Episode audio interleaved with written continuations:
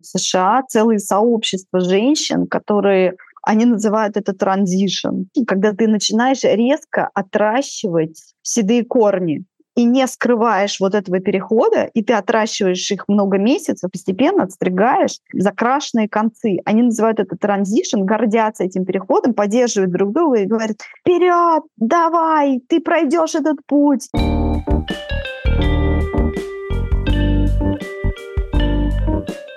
Здравствуйте. Это подкаст «45+,» подкаст для современных женщин, которые собираются жить лет так примерно 100. Сейчас находятся в середине пути. А я Юлия Зинкевич, ведущая этого проекта. И сегодня у меня в гостях Татьяна Дроздова, исследовательница иджизма и проблем старшего возраста. Татьяна руководит лабораторией Ян Колд, и говорить мы будем об образах старшего возраста в России и в мире.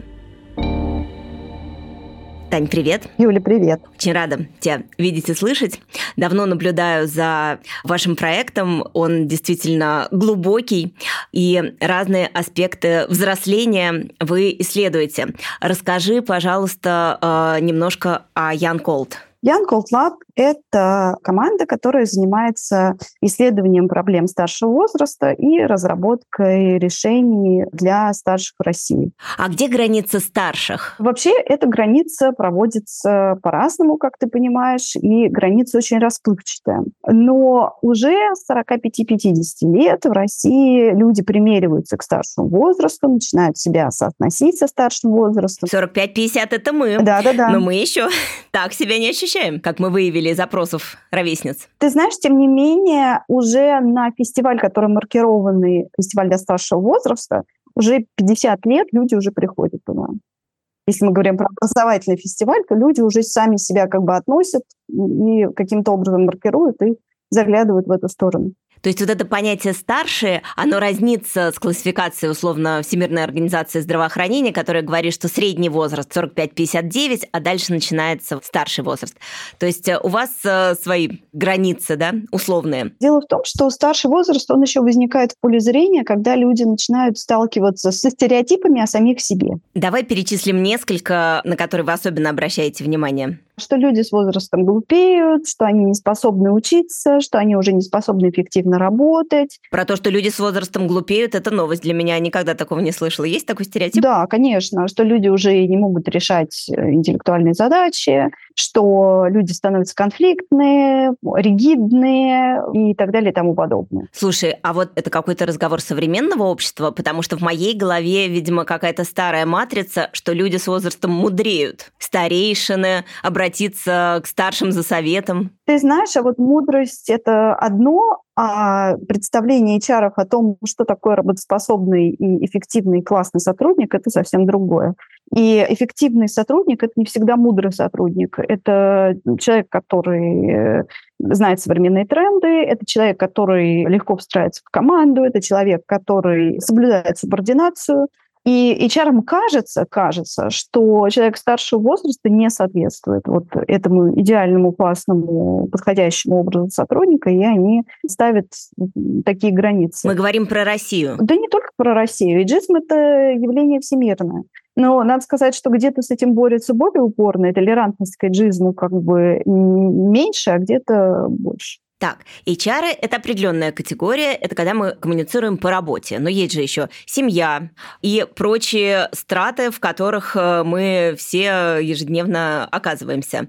Там-то другой разговор? Ну, бывает по-разному. В некоторых семьях тоже мы можем почувствовать давление на себе, и люди чувствуют это давление, когда Женщинам советуют уйти с работы, как можно скорее заняться внуками. Ну, кстати, неплохая перспектива. Я была бы очень, э, мне кажется, на своем месте, если бы мне доверили много внуков, и можно было бы не работать, а растить следующее поколение. Мне кажется, это доставило бы мне удовольствие. Я была бы, наверное, веселая бабушка. Да, эта ситуация, конечно, прекрасная, но, с другой стороны, дискриминация, например, может вылиться в то, что какие-то важные решения в жизни семьи или прямо даже в твоей жизни принимаются без тебя.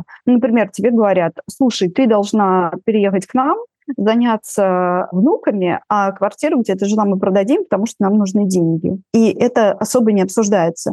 То есть ты в семье рассматриваешься как такой ребенок, еще один ребенок, которым можно управлять, манипулировать, просто потому что ты уже свое отжила и теперь должна подчиняться нашим правилам, а мы, у нас высокий статус, да, вот в нашей семье мы, мы теперь решаем. И это тоже ситуация, ну, в какой-то степени насилия, ситуация пренебрежительного, жестокого отношения к членам семьи. Слушай, а я себе выписала всякие такие красивые названия для старшего возраста. Серебряный возраст, королевский возраст, активное долголетие. А то, о чем ты говоришь, оно, конечно, совершенно в эти формулы не укладывается. То есть какой тут королевский возраст, когда тебя как э, пешку переставляют внутри какого-то ландшафта. Скажи, пожалуйста, какие у вашего проекта сейчас вообще темы в проработке? Проработки. То есть вот ты говорил про то, что вы пытаетесь противостоять насилию относительно людей старшего возраста. Да, жестокое, давай так назовем, жестокое пренебрежительное отношение к э, пожилым людям. Это сейчас у нас основная тема. Мы вместе с фондом Тимченко сделали большое исследование про то, как устроено это явление и как о нем говорить в обществе. Скажи, это какое-то широкое явление, есть какая-то статистика у вас? Да. И что вы считаете жестоким обращением? То есть это какое-то физическое насилие или вот э, решение недвижимости тоже попадает в эту категорию? Да, конечно, попадает. Жестокое пренебрежительное ну, отношение – это любые разные виды насилия. Это и финансовое насилие, когда отнимают заработок, это и пенсию, это и психологическое насилие, это и крики, и пренебрежение, это и, например, ну, ограничение в передвижении, когда человека не выпускают из э, помещения, потому что он может потеряться на улице. Это тоже очень большая проблема. Ну, на самом деле, это все-таки забота не выпускать из помещения, когда человек может потеряться, потому что люди с Альцгеймером уходят и не всегда возвращаются. У нас в семье э, были такие случаи, ну, то есть это частая история. Да, здесь забота граничит с э, жестоким отношением, и здесь нужно находить баланс, конечно, то есть это тоже проблема. Это не значит, что мы всех тут же маркируем как насильников моментально, но эту проблему нельзя не исследовать и нельзя не поднимать, когда человек хочет выйти погулять, а ему не дают. Очевидно, что он может заблудиться, очевидно, что люди хотят как лучше, но здесь можно подумать, как сделать так, чтобы эта ситуация была для человека не настолько травмирующей. И э, что в этом, что здесь можно поделать? То есть вы именно занимаетесь проговариванием сложных тем и именно берете их в фокус, поднимаете их как-то на поверхность и ставите там вопрос перед обществом, что можно так, а можно иначе, да? То есть вы именно популяризаторы каких-то решений? Да, именно так. Мы предлагаем решения и популяризируем их, это правда. Еще одна наша тема классическая, которой мы занимаемся, это иджизм, то есть дискриминация по возрасту, стереотипы о возрасте. И мы придумали и начали проводить в России День борьбы с эйджизмом. Мы его придумали делать в канун Старого Нового года, потому что Новый год не боится быть старым, и Дед Мороз не боится быть старым, и никто не должен бояться быть старым. И так и пошло, что 13 января должен стать в России Днем борьбы с эйджизмом, потому что Старого Нового года больше нигде нет. Вот у нас такой есть свой специфический национальный праздник. Отлично, будем праздновать вместе с вами. А как э, вообще выглядит сейчас День борьбы с эйджизмом 13 января? В этом году у нас была куча медиаподдержки, у нас вышли э, статьи о борьбе с эйджизмом в крупнейших изданиях. Это были МК, это была «Комсомольская правда», это была статья на Лента.ру. То есть разговор о дискриминации старших, он поднимается. Помимо медиа-активности были какие-то атрибуты праздника? Да, у нас было такое белое сердечко, белый как цвет седины. Это было, конечно же, изображение Деда Мороза, который... Тоже не молод. Ничего не боится. И э, мы сделали такой конкурс плакатов и конкурс открыток к празднику. И у нас еще есть целый набор замечательных открыток, которые можно друг другу пересылать. Это первый раз, да? В 23 году вы предложили День борьбы с эйджизмом? Это уже третий раз мы его празднуем. Первый раз мы просто запустили один плакат, и он стал действительно вирусным. Второй раз мы уже выпустили несколько материалов, где мы рассказали о том, что такое иджизм и прочее, прочее. В этот раз уже медиа очень интересуется этой темой, и мы уже раскручиваем ее по полной. Скажи, а в мире есть такой праздник? В мире есть всякие такие формальные, не очень веселые праздники. День борьбы с жестоким обращением с людьми старшего возраста, день противодействия дискриминации – людям старшего возраста. Но это, знаешь, вот как он объявляет какой-то праздник, и люди что-то делают в этот день, ну, это все достаточно формально и достаточно с таким напряженным лицом. Как. А наш праздник, он ну, достаточно веселый. То есть у нас иллюстрации, какие-то памятки, мы сделали классный сайт. Происходит ли в этот день что-то праздничное? Садятся ли люди старшего возраста за стол, э, чокаются шампанским и радуются тому, что они дожили и еще собираются жить сколько десятков лет? А это по желанию. Мы вполне можем с тобой сесть и в следующий раз канун Старого Нового года чокнуться шампанским. Мне кажется, будет здорово, если это действительно станет такой вот традицией, которую поддержат не только медиа, но и люди, которые считаются старшим поколением.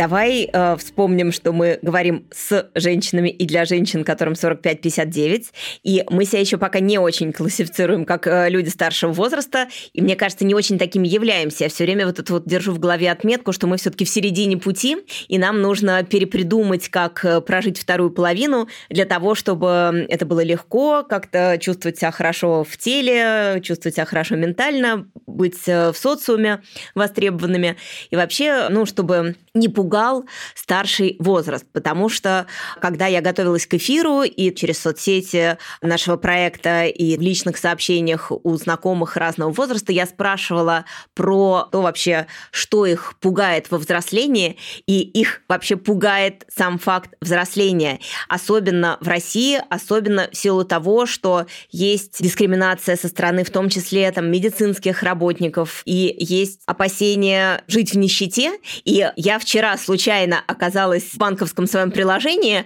оно мне говорит, мы рассчитали твою будущую пенсию и она составляет 26 тысяч рублей. Хорошая, конечно, пенсия, но у меня просто достаточно давно уже собственный бизнес и, в общем, приличный доход, но несмотря на большие налоги, которые я плачу ежемесячно, моя пенсия будет составлять 26 тысяч рублей. И понятно, что если ты сам о себе не позаботишься и не подготовишься к тому, чтобы у тебя были какие-то ресурсы а, на пенсию, то о тебе не позаботится никто. И, в общем, есть очень много, конечно, страхов и у наших ровесниц, и у тех, кто младше.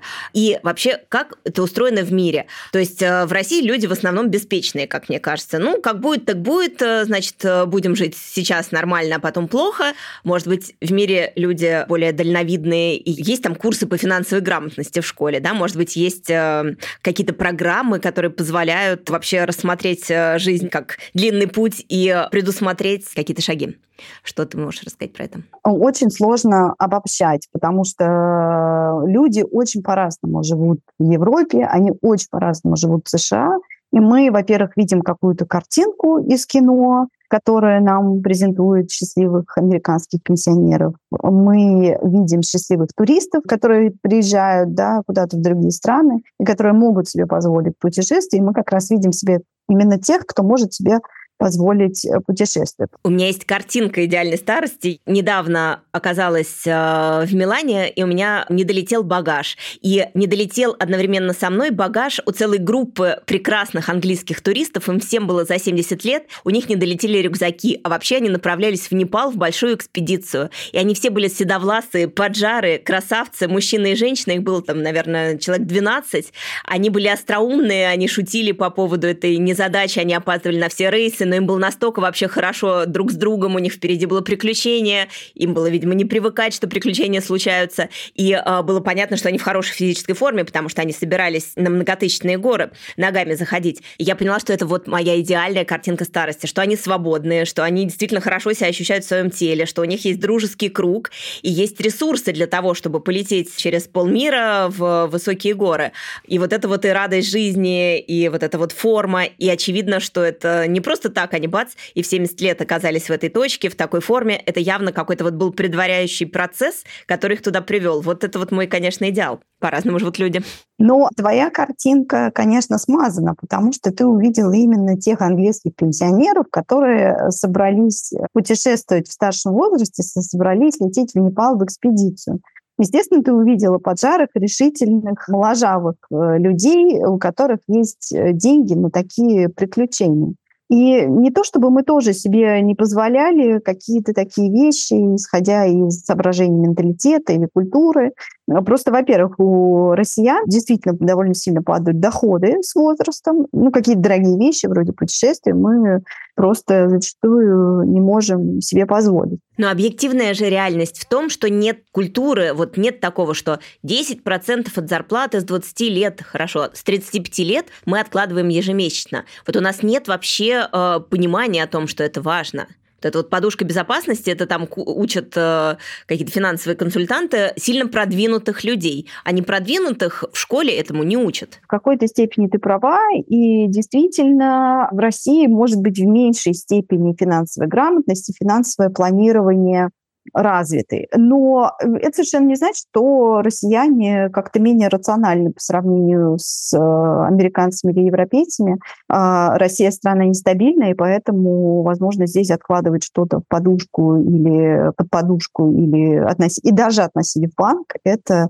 тоже не самое рациональное решение. Поэтому не будем отказывать себе в уме и находчивости и способности сберегать. И все-таки разные картинки. Все, конечно, и в Европе, и в США живут по-разному. Но есть ли иные подходы взрослению? Да, конечно. Есть ли где-то культура подготовиться к старшему возрасту? Расскажи вообще, какие есть приемы, программы, традиции, которые нам не свойственны. Да, иногда кажется, что вот так, такая есть идеальная картинка, люди себе позволяют, а мы не позволяем. Вот что мы себе не позволяем с возрастом, да, когда мы становимся старше?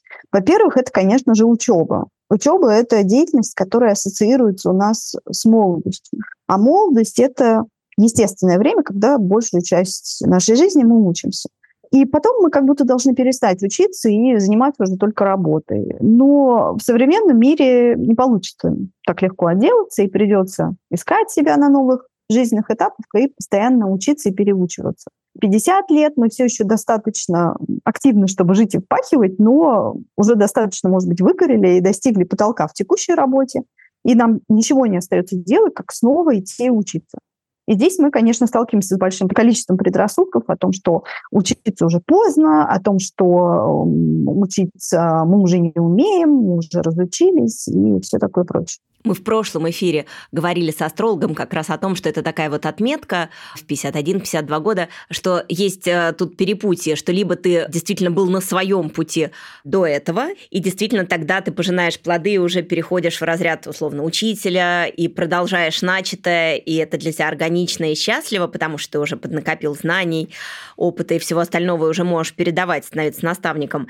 Или же ты понимаешь, что ты шел не туда, или там вначале туда, а потом все-таки действительно перегорел, говорил, и это хорошее время для перемен. Действительно, можно и сменить траекторию, и сменить географию, и действительно, ну, многие по статистике люди в 50 лет, 50 плюс, что-то меняют, и у многих получается. Да. Или вариант закопать себя в огород и сказать, все, я больше никому не нужен, буду доживать. Вот это вот грустный вариант, но он тоже часто встречается, к сожалению. Вот ты знаешь, есть такой комплексный подход в западной литературе, который называется Strategies for Successful Aging. Это такой набор достаточно банальных вещей, обращая внимание на которые мы можем максимизировать качество жизни в старшем возрасте, в самом таком банальном его понимании. Максимизировать качество жизни. Звучит отлично. Берем как формулу. Да, улучшить в самом банальном понимании этого качества. Помимо профессионального развития, учебы и работы, которая не должна останавливаться, в этот подход Strategies for Successful Aging туда, конечно же, входит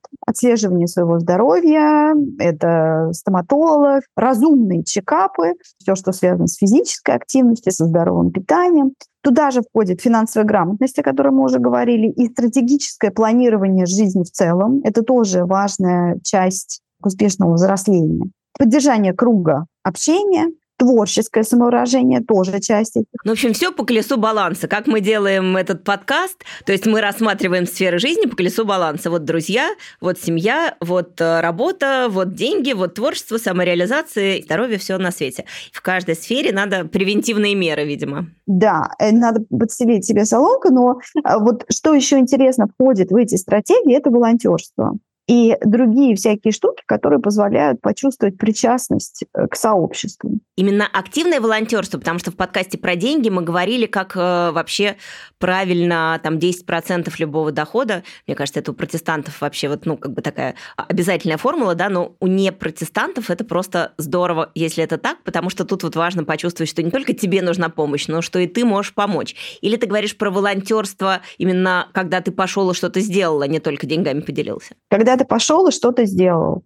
Эта культура не супер развита в России, но она очень развита, например, в США. Там все волонтерят, но особенно в каких-то таких богатых штатах, там просто каждый человек, у него есть какая-то волонтерская активность. И это очень важно, идти людям, которые нуждаются в помощи, и помогать им руками. То есть не просто отчислять какой-то процент от зарплаты, а именно участвовать руками, кормить пожилых людей, помогать детям, убирать пляж, сажать деревья и так далее. Это э, дает очень большое чувство причастности и ощущение смысла я знаю, что ты недавно была на стажировке в США, где вместо того, чтобы учиться, ты преподавала, да? И у тебя тоже был какой-то волонтерский эпизод. А чем ты занималась? Я пошла в местную организацию, которая называется Serving Seniors. Это организация, которая помогает людям старшего возраста, попавшим в ситуацию бедности. Они занимаются тем, что они, во-первых, кормят людей, ежедневно закрывая порядка от 30 до 50 процентов их суточного колоража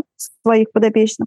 Во-вторых, они помогают с жильем. Они живут на donations, то есть люди скидываются какими-то средствами, чтобы приготовить эти обеды? Да, да, да, да, да. Во-вторых, они помогают с жильем. И в-третьих, они выступают как такие навигаторы по социальным услугам вообще. То есть они помогают людям, попавшим в ситуацию бедности, сориентироваться с тем, кто еще им может помочь.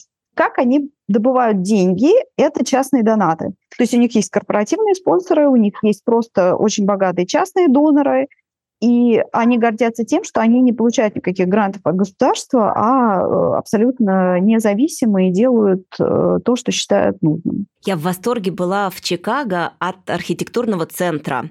Это организация, на которую скидываются, мне кажется, в этом городе все, потому что там архитектура видна на улицах, она хорошая, там есть и 30-е годы, и Арнуво, и много действительно качественной, интересной архитектуры, и все на ней немножко помешаны, и онкологи, пожарные, все отчисляют деньги в фонд архитектуры. А волонтеры там роскошные совершенно дамы за 80 в больших бриллиантах, очень ухоженные, очень красивые. Они водят экскурсии на великолепном английском. Это тот английский, который я понимала, в отличие от э, того, который там в бургерной. И с презрением вообще говорят, какие вообще там чаевые, что вы, это мой вклад в общество. Ну, то есть не обязательно помощь тем, кто беден, э, стар, болен, но иногда это помощь э, в интеллектуальных вопросах, и это действительно очень кайфовая экосистема. Да, конечно, это не вопрос того, чтобы себя переломать и э, заставить пойти туда, где страдают люди, это вопрос того, чтобы кому-то послужить и быть полезным и помогать, но без того, чтобы тебе за это платили, без того, чтобы у тебя был начальник, а делать что-то совершенно от души. А чем ты занималась? У меня была волонтерская роль, это работать в столовой. Я разливала кофе, я раздавала еду, мыла посуду, протирала пол и столы, вот примерно так. Это была очень наполняющая деятельность, которой я не занималась уже очень давно. И каждый раз, когда я выходила из этой столовой, э, я была абсолютно счастлива. Удивительное дело. Но верю, что это так. И все-таки быть человеком старшего возраста в России и, например, вот в США, у тебя был метод глубокого погружения. Это по-разному? Как это по-разному, если это так? Очень тяжело обобщать, но я скажу следующее, что моя американская начальница рассказывала мне, как ее начальница в каком-то разговоре вдруг начала советовать ей покрасить седые волосы. Моей начальнице 42 года, и она абсолютно седая. У нее белая-белая шевелюра. Какая была ее реакция на такое предложение? Она была возмущена. В какой-то момент она эту шевелюру перестала красить. И представь себе, босс пришла к ней в кабинет, и там то все они разговаривают на какие-то личные темы, и вдруг она начинает на нее давить и говорить ей, что она выглядела бы намного лучше, если бы она покрасилась. При этом это контора, которая занимается как раз людьми старшего возраста и борется с стереотипами или нет? Нет, нет, нет, нет, нет. Это контора, которая занимается поддержкой малого бизнеса в Сан-Диего, но тем не менее это совершенно неэтично. То есть казалось бы, США настолько, да, там э, нельзя ни в коем случае там... Толерантны по всем вопросам. Толерантно. Там есть очень серьезное законодательство, которое не позволяет работодателям дискриминировать сотрудников по возрасту. Если вы хотите как-то дискриминировать сотрудника по возрасту, вы должны это тщательно скрывать. Уточни, пожалуйста, там действительно отсутствует отметка в 45 и в 65 человек готовы принять на работу э, вот на позицию, которая в России была бы для него закрыта? Или это не так? Ну, смотри, понятно, что дискриминация все равно есть. Но вы не, не можете никаким образом публично ее транслировать. Ничего не должно свидетельствовать о том, что вы нанимаете молодых людей. Например, вы не можете употреблять выражение «недавний выпускник» или «digital native». То есть все, что хоть как-то может намекнуть на то, что вы ждете молодых людей, это под запретом вас просто засудят, потому что это намек на возраст. Вот в объявлении ты должен себя сдерживать, но я знаю, что если, ну, может быть, это тоже стереотип, что если на одну позицию претендует поджарый белый мужчина и корпулентная женщина с цветом кожи от золотистого до коричневого, то у нее, возможно, больше шансов просто, чтобы не обвинили в том, что вот, значит, дискриминируют по национальному признаку, по половому признаку. Вот в случае с возрастом тоже есть такое, что чтобы не обвинили, что дискриминируют людей старшего возраста, скорее возьмут людей постарше или нет такого? Когда мы говорим о minorities различного вида, об этнических minorities. Прости, кто такие minorities? Меньшинства о сексуальных меньшинствах, о этнических меньшинствах, то здесь стараются корпорации, это считается хорошим тоном, иметь разнообразный состав в совете директоров, разнообразный состав сотрудников и так далее. Но вот на самом деле, что касается возраста, то этого намного меньше, и этот тренд намного менее силен в США, а есть ли какие-то движения, работающие над этим? Конечно же, есть. Если в России это мы, Янков Club, то в США, например, есть такая организация, которая называется AARP, ARP, которая тоже работает над тем, чтобы люди старшего возраста могли жить более счастливой жизнью и э, жить более свободно и работать, где они хотят. Так, вот смотри, а, мы стали говорить про то, а, как иначе в США, да, то есть у нас а, вообще учиться после 50 не очень принято, не очень ловко.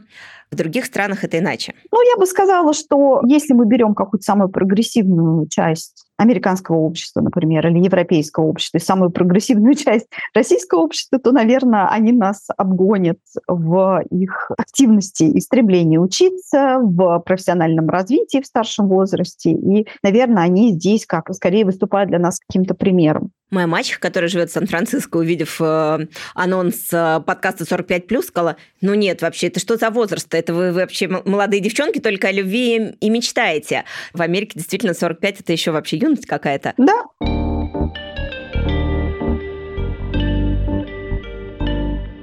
Учеба. Давай еще посмотрим, какие сферы по-другому люди проживают э, на других континентах. Секс и интимность. Ясное дело, что с возрастом тело меняется, наши отношения в семье меняются, мы переживаем разрывы, разводы. И новые встречи. Да, мы, это совсем не означает, что мы не можем искать интимности с нашими партнерами. Физиология-то она одинаковая, что в России, что в другой стране. То есть все равно же организм немножко стареет, и как-то что-то хочется меньше, может быть. Но обрати внимание, сейчас такой есть тренд, молодые люди позволяют себе жить без секса, пишут и говорят о том, что секс переоценен. Меня это ужасно расстраивает. Мне кажется, что этого много, и в некоторых странах это прям большой процент людей воздерживающихся. Меня это расстраивает страшно, потому что мне кажется, что если как-то человечество хочет э, жить дальше, то важно иметь в виду вот этот вот э, коридор семьи, что за спиной много поколений, и впереди много поколений, и тогда это совершенно из другой точки ты живешь. Для меня это вообще супер ценность и супер важно и когда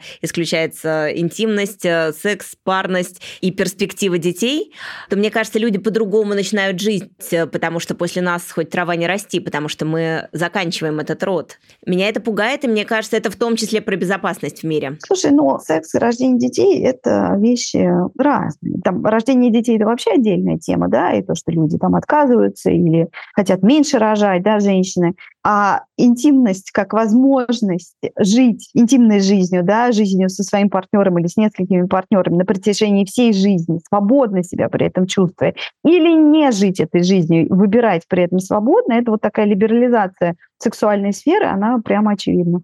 То есть тебе кажется, что люди дольше живут сексуальной жизнью, имея в виду и Европу, и Америку? Мне кажется, что просто больше свободы в этой сфере. Это связано с тем, что люди в лучшей физической форме, может быть? Слушай, речь не про способность совершать пенетрацию, понимаешь? А речь о свободе строить интимное пространство со своим партнером интимность, она это не только э, половой акт, каким мы с тобой вот привыкли его видеть.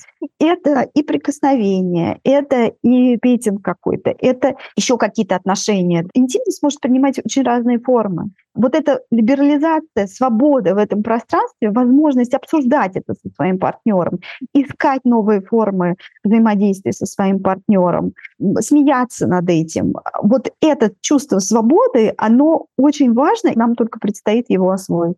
Супер. Есть еще какие-то сферы, которые ты замечаешь, что разнятся? Да, ну, конечно, это вся история про развлечения, которые маркируются в обществе в качестве молодежных. Это все, что касается клубов, танцев, спортклубов, спортзалов. Ты идешь в Калифорнии в клуб, ты идешь в Калифорнии в спортзал, там обязательно есть седые головы, там обязательно есть морщинистые лица, и никто этому совершенно не удивляется. Я ходила в спортзал в Москве, я ни разу не встретила, по-моему, ни одного седого человека. Слушай, ну у нас вообще мне кажется, вот эта вот тема с тем, чтобы не закрашивать седину, это, по-моему, какая-то новая тема, потому что на протяжении достаточно долгого времени, нескольких десятилетий, это было какой-то вот, ну, такой принятой нормой, что все таки седина при появлении, она закрашивалась сразу и надолго. Ну, единственное, были варианты, очень э, мне нравилось у моей любимой учительницы литературы, а также у завуча в музыкальной школе. В детстве очень красивая такая благородная седина была оттонирована сиреневым. И вот они ходили такие прекрасные, как Мальвины. Вот это вот я помню, но это всегда все равно что-то с сединой делали. Пусть немножко кукольно, но вот просто седина, как она есть, не очень все-таки была в ходу, нет? Сейчас просто мощное движение в США, целые сообщества женщин, которые они называют это транзишн, когда ты начинаешь резко отращивать седые корни и не скрываешь вот этого перехода, и ты отращиваешь их много месяцев, можете представить, чтобы у тебя отросли э, седые волосы, которые ты всю жизнь красил, ну, нужно вот как какой-то... И не стрижешь, а просто вот отращиваешь, постепенно отстригаешь закрашенные концы. Они называют это транзишн, гордятся этим переходом, поддерживают друг друга и говорят, вперед, давай, ты пройдешь этот путь. И вот потом они становятся седыми и говорят, все, я прошла транзишн. Ну, я смотрю, что ты в тренде, да? То есть ты решила не закрашивать седину. Да, я решила не закрашивать седину, но моя парикмахерша, она не выдержала просто этого моего решения. И она мне говорит, Тань, ну давай я тебе чуть-чуть концы подмелирую светлым, э, как бы твои темные волосы, и чуть-чуть перемешаю это. Хотя чтобы бы, создать многоцветие? Да, чтобы хотя бы перемешать с сединой. То есть у нее просто, у нее, она не выдержала этого. То есть она сказала, не, умоляю тебя, позволь мне. Ну, я позволила ей, потому что это красиво, но я ей как бы строго с нее спросила и говорю, вообще седые волосы не трогай, вот, а крась только эти темные. Черные кудряшки. Да. Слушай, ну на самом деле это про самоощущение. Моя мама не красила волосы никогда. Мне кажется, она рано посидела лет в 30 и никогда вообще не красилась. И мы с ней очень похожи. А я, наоборот, э, закрашиваю седину, потому что она у меня тоже появилась рано.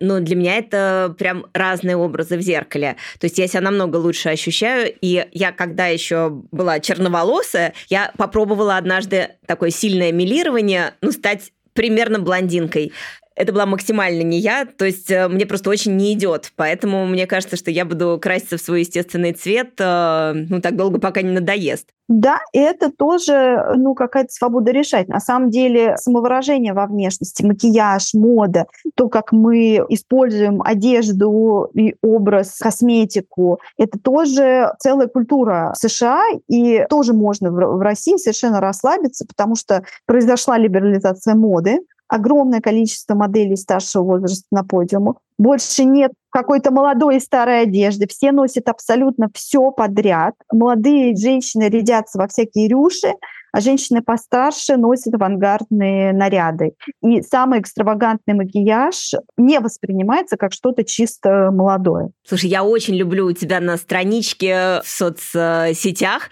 смотреть подборки фотографий с подиумов и вообще модели старшего возраста, которые ты регулярно, видимо, подкапливаешь там где-то находишь и выкладываешь. Это всегда, конечно, красота красотища. И вдруг у тебя есть тоже какая-то статистика. Я знаю, что в России есть проект э, «Олдушка». Есть такое модельное агентство, куда приглашают именно седовласых, прекрасных женщин и мужчин, и они сейчас тоже востребованы как модели в России тоже.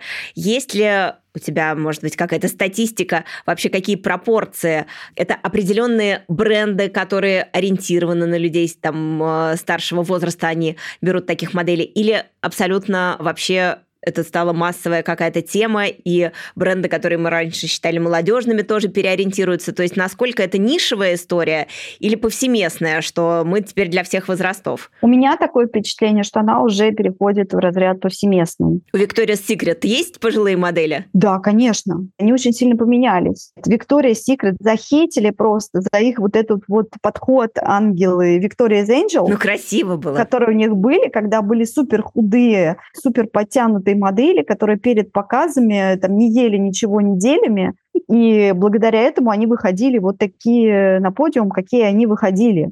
Появилась даже песня про бренд Victoria's Secret, что на самом деле who is Victoria's Secret? I know Victoria's Secret. Victoria's Secret is an old man in a high, который делает деньги на моем теле.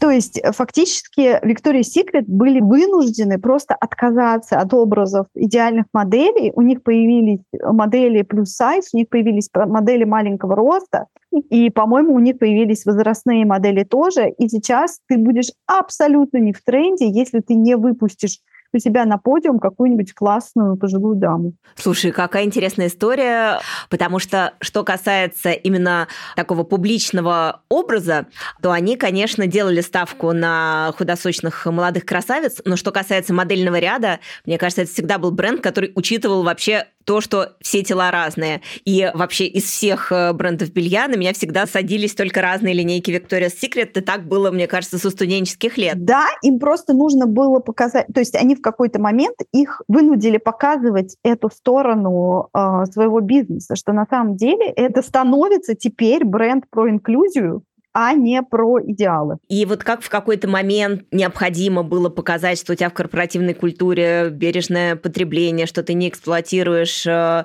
за маленькие деньги работников в недостаточно развитых странах, и что ты отправляешь э, материалы на переработку и так далее. Вот это новая тема, которая добавилась. Мало того, что ты бережный к природе, к людям, так ты еще и бережный к разным типам э, фигур, возрастов и так далее. Это вот сейчас вот непременная часть корпоративной культуры. Без этого аспекта брендом не жить. Так получается? Я бы сказала, что это часть маркетинга. Учитывать разные целевые аудитории потребителей, показывать, что бренд инклюзивный.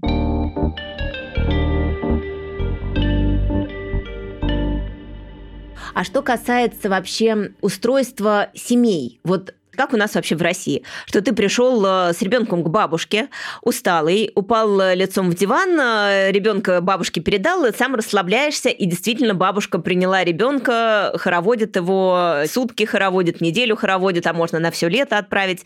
Вот я так понимаю, что нет такого вообще института бабушек в других странах. То есть э, моя подруга замужем за французом рассказывала, что ну, принципиальная разница между московской бабушкой и парижской бабушкой, что там, да, они могут э, два часа быть милыми, но на этом примерно все, а дальше у них личное время и пространство. Насколько есть вот эта вот помощь старшего поколения детям, добровольная условно? Очень по-разному это устроено в разных семьях, и я видела многопоколенческие семьи, в которых все живут в одном доме, и конечно же, есть культура американская, когда ты уезжаешь из своей семьи, как раз наоборот, ты сепарируешься от родителей, и это хороший тон, как бы уехать учиться куда-то в другой штат, чтобы, значит, подальше от мамы и папы. Семьи устроены очень по-разному, но да, это совершенно понятный типаж. Такая бабушка, которая совершенно не заинтересована в том, чтобы сидеть с внуками, и уделяет намного больше времени себе, своей собственной жизни, своей творческой реализации, своей профессиональной реализации,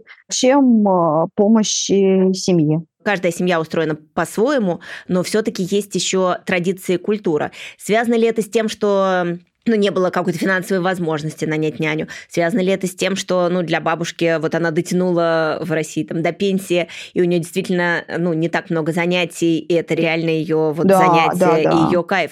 То есть это, опять же, стереотип. Мне кажется, что все-таки нет такой вот именно культуры в других странах, вот культуры бабушек, потому что на голландских детских площадках, когда я там гуляла с племянницей, там не было ни одной бабушки, там все были люди от 30 до 45 родители родителя? Ну, слушай, та же Европа разная. Есть Италия, есть Испания, где, наоборот, грейнис, да, вот эти вот испанские, итальянские в южных э, странах, гре... теплые такие народности, теплые, да? да, которые как раз такие совершенно другая, да, культура, которой э, бабушки, это как раз такие классические бабушки, которые нам ближе.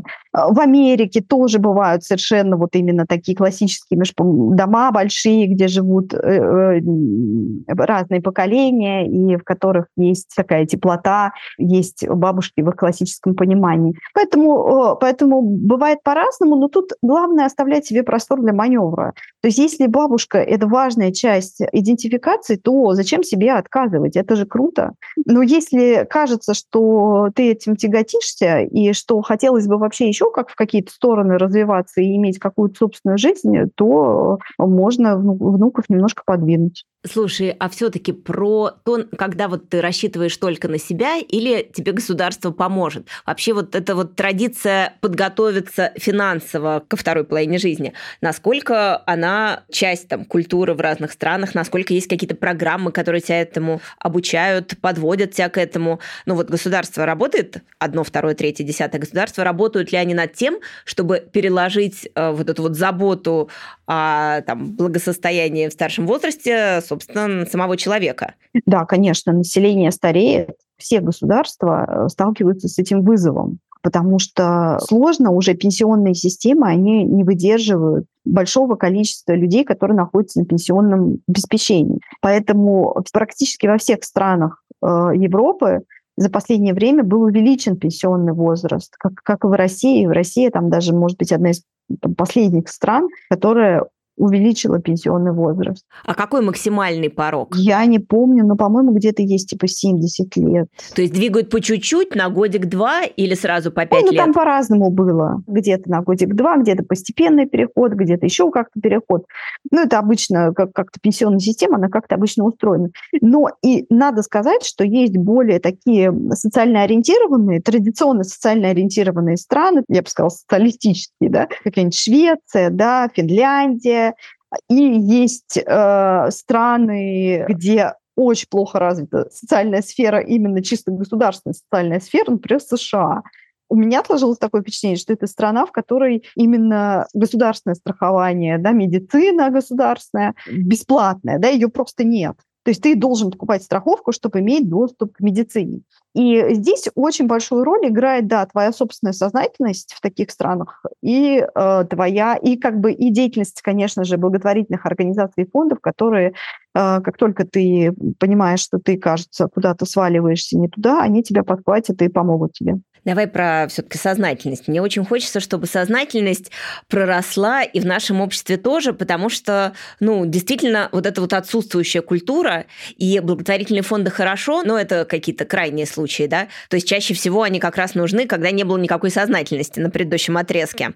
Что можно сделать в этом направлении? Давай вот в частной жизни. Вот мы, женщины, ну, в моем случае там 46 лет, в твоем случае там пока еще 40, да, но нашим слушательницам, как мы считаем, от 45 до 50 29, хотя я знаю, что нас слушают 30-летние. Вот давай предложим все-таки э, набор каких-то превентивных мер, которые мы в своей частной жизни можем сделать для того, чтобы дальше продолжить э, вообще веселую, наполненную жизнь с возможностями. Конечно. Ты пойми, что все мои вот эти разговоры, они связаны с тем, что я просто не хочу слишком сильно идеализировать какие-то конкретные страны, и мне хочется более реалистичную какую-то картинку давать. Ну, конечно, очевидно, надо откладывать деньги. Конечно же, нужно нужно готовиться к тому, что ты в старшем возрасте очень сильно просядешь э, по доходам, и дело даже не в пенсии, а в том, что у тебя может зарплата просто упасть. Конечно же, нужно готовиться к тому, что затраты на здоровье, э, на медицину, на лекарства возрастут.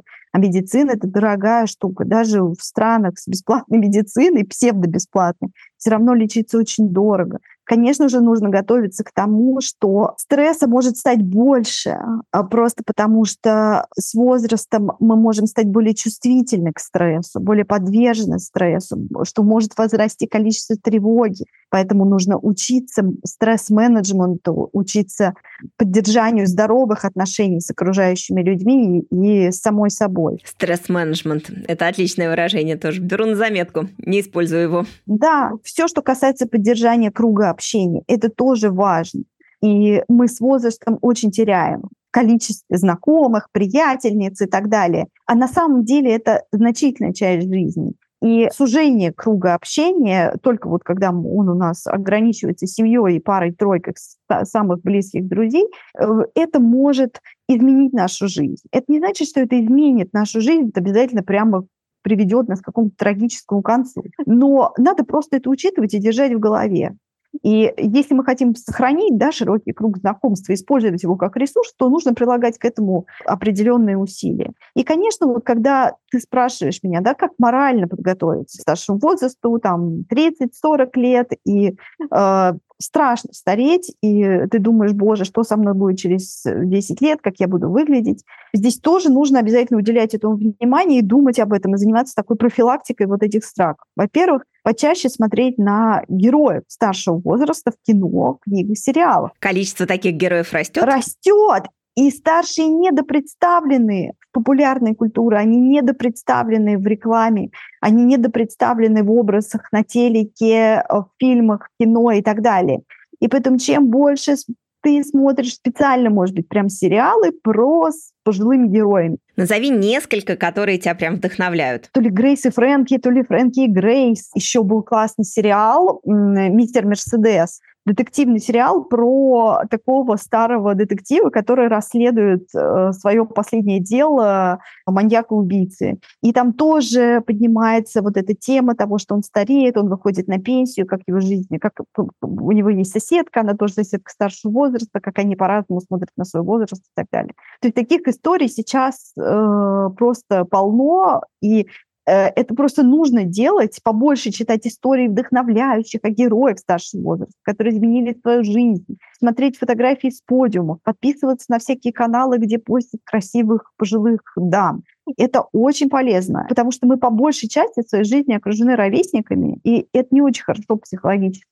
Во-вторых, вот я рассказала, как я волонтерила вот в Serving Seniors, кормил пожилых людей.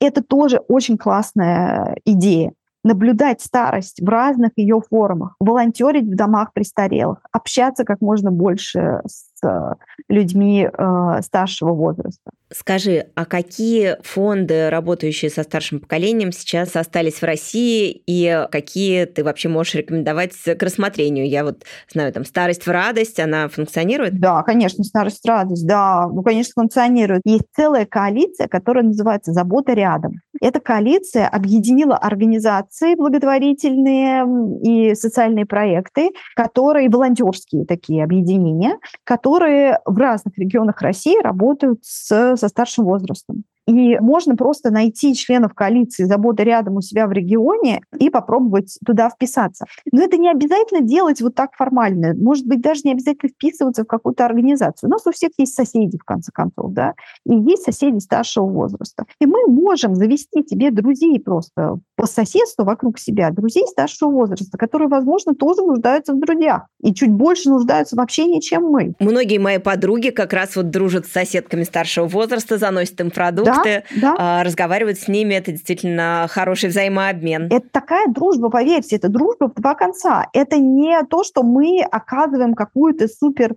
благотворительную услугу. Поверьте, это супер психологически здоровая история. Это вам оказывают услугу, то, что с вами, молодухами, общаются э, эти пожилые дамы, поверьте. Особенно если исходить из стереотипа, что люди с возрастом мудреют, а не наоборот, то можно получить Хороший опыт. Да, и вот еще один буквально момент. Знаете, я один раз общалась с сотрудницей Дома престарелых во Франции, и она мне сказала, у нас в, в нашем заведении считается неправильным ставить фотографию на столик человеку молодую, а считается правильным ставить хорошую фотографию в текущем возрасте.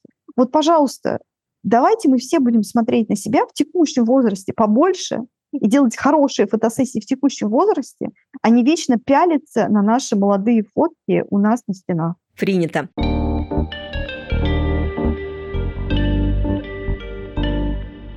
Меня, знаешь, какой вопрос? По поводу того, что называется женщина-сэндвич. Да?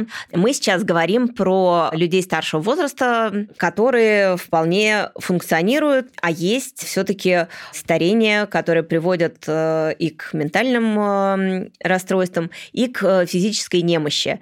И чаще всего в России поддержка э, заболевших родителей она именно на детях. Ну, то есть, мне кажется, в 95% случаев. Это действительно очень-очень сложные ситуации, потому что у тебя есть маленькие дети, и тебе надо растить уже следующее поколение, но при этом у тебя есть старшие родственники, и ты за них в ответе. Дальше не очень понятно, как вообще устроить э, жизнь того, кто посередине, да, потому что он в ответе за все, и очень часто эта коробочка переполняется, то есть э, люди ломаются просто от того, что это слишком большая нагрузка. Есть ли какие-то программы помощи вот тем людям, которые посередине и в ответе за всех, и вообще, ну, что можно с этим сделать? Ну, очень частая распространенная ситуация, непростая, она связывает э, крылья женщинам среднего возраста, и дальше больше, то есть наши родители становятся старше, и мы за них в ответе. Твой совет э, для женщин, которые между двумя поколениями? Да какой тут совет дашь, Юля? Вот, ну просто это тяжелейшая жизненная ситуация, когда у тебя, например, уже престарелый э, родственник, мама, папа в семье, и ты вынуждена брать на себя уход, потому что в нашей культуре уход за пожилым человеком ложится на женщину, вот, которая самая старшая женщина в семье после этого человека, да, то есть, причем это не обязательно его дочка. Моя мама ухаживала за свекровью. За свекровью, конечно. Э, при том, что она много лет назад развелась с моим папой, и, в общем, не то, чтобы они были близкие друзья, да. но просто моя мама, как ответственная старшая, старшая женщина, женщина в семье, до последнего дня держала бабушку за руку. Да, это может быть невестка, это может быть племянница, это может быть кто угодно, кто вот попал в эту ситуацию. Да, это очень тяжело, это очень выматывает. Это просто тяжелая жизненная ситуация, в которой нужно всеми силами искать а, возможности для того, чтобы помочь себе. Искать социальных работников, которые могут поддержать тебя, подменить. Искать какой-нибудь фонд Альцрус, э, который тоже дает бесплатные психологические консультации, дает передышку искать деньги на то, чтобы на какое-то время с человеком оставалась помощница, медсестра и так далее. То есть искать все возможные средства, давить на государство, требовать помощи, писать везде заявления, жалобы, чтобы выделили соцработника, чтобы он или она пришли, помогли и хотя бы часть дня взяли и дали эту передышку. Потому что иначе это можно надорваться, и можно просто сломать себе психику. И в итоге будет в семье не один больной человек, а два. Дай бог, э, чтобы все мы справились э, вообще со всеми вызовами, которые нам жизнь подбрасывает. Давай дадим э, три совета от Татьяны Дроздовой, от человека, который последовательно наводит луч света на людей старшего поколение придумывает разные коллаборации, программы, медийные кампании для того, чтобы привлекать э, внимание к людям старшего возраста и вообще эту тему всячески прокачивает. Давай дадим э, три совета от тебя. Вот для нас, э, женщин 45+. Давай я дам три совета про то, как защититься от возрастных ярлыков. Это в любом возрасте актуально, потому что мы в любом возрасте можем пасть жертвой стереотипов со стороны окружающих, которые так и норовят нас в какую-то коробочку упаковать. Во-первых, я предлагаю развивать такой внутренний эйджизм-радар и отмечать про себя давление стереотипов и давление людей со стороны мы все должны, нам всем полезно применять критическое мышление, чтобы стереотипы опровергать. Если нам кто-то намекает, ну, ты с возрастом сдаешь, или там кто-то говорит, ну, тебе уже поздно ходить на свидание, мы про себя отмечаем. Особенно в коротких юбках. Да, эйджизм-радар должен сработать. Мы должны подумать, ага, это, кажется, я сейчас испытываю давление. Кажется, на меня пытаются повесить какой-то ярлык. И мы вполне можем, даже если мы вот такое услышали, мы можем давать такую обратную связь. Нам не обязательно вступать в конфликт и начинать кричать «Ах ты, иджист!» или «Иджистка!» Но мы можем вполне сказать, знаешь, я в этом слышу ну, какую-то дискриминацию, да, знаешь, это мне слышать тяжело и неприятно. Нам не обязательно переходить на личности, но в то же время мы можем вполне обозначать свою позицию и отстаивать свои границы. Второй совет, он про то, чтобы почаще думать о себе в разном возрасте, будь то нам там 30 лет, будь нам 40 лет, но всегда полезно представить себя в более старшем возрасте, чтобы э, избавиться в том числе от страха будущего, спросить себя о том, чего бы мы действительно хотели от жизни на разных ее этапах, какие у нас, какие мечты мы хотели бы реализовать, каким мы видим идеальный, свой собственный идеальный старший возраст вне навязанных э, стереотипов. И третий совет про то, чтобы вдохновляться героями самого разного возраста, которые рушат стереотипы, идут за своими мечтами и в молодости, и, и в старости. Наверное, так. Спасибо. Вдохновляющие советы. Это был подкаст 45+. Мы выложены на всех платформах. Слушайте нас. Нам очень приятно, когда вы ставите нам э, сердечки, лайки, пишите комментарии, пересылаете нас э, подругам. У нас есть одноименный телеграм-канал 45+, а также аккаунт э, в запрещенной на территории России социальной сети Инстаграм. Ждем вас на всех платформах, во всех наших каналах. Давайте разговаривать. И мы продолжаем. Это была Татьяна Дроздова, я Юлия Зинкевич, и услышимся еще. Пока. До свидания. Счастливо.